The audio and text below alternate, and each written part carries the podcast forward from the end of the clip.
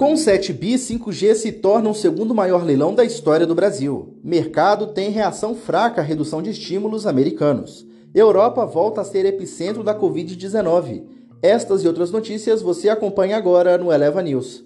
Bom dia! Hoje é sexta-feira, 5 de novembro. O meu nome é Pedro Lixter e este é o Eleva News, o podcast com as informações mais relevantes para começar bem o seu dia.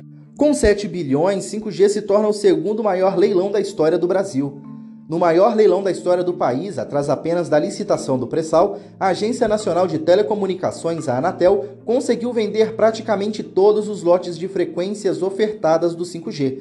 O governo conseguiu arrecadar 7,89 bilhões de reais, um ágio de 247% sobre o lance mínimo das faixas ofertadas nesta quinta-feira de 2,43 bilhões de reais. Os números foram calculados pela Conexis, entidade que representa as maiores operadoras do país. Mercado tem reação fraca à redução dos estímulos americanos. Jerome Powell, presidente do Federal Reserve, Fed, o Banco Central Americano, pode afirmar que realizou um trabalho excelente durante a pandemia. Na quarta-feira, dia 13, ele anunciou o encerramento do maior programa de estímulo econômico da história recente, que injetou mais de 4 trilhões de dólares apenas na economia americana em pouco mais de 18 meses, e conseguiu fazer isso sem provocar maiores solavancos no mercado.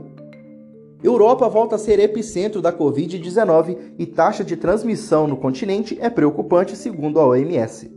O ritmo atual da transmissão de coronavírus na Europa é muito preocupante e pode causar mais medo e mais de meio milhão de mortes no continente até fevereiro alertou a Organização Mundial da Saúde nesta quarta-feira.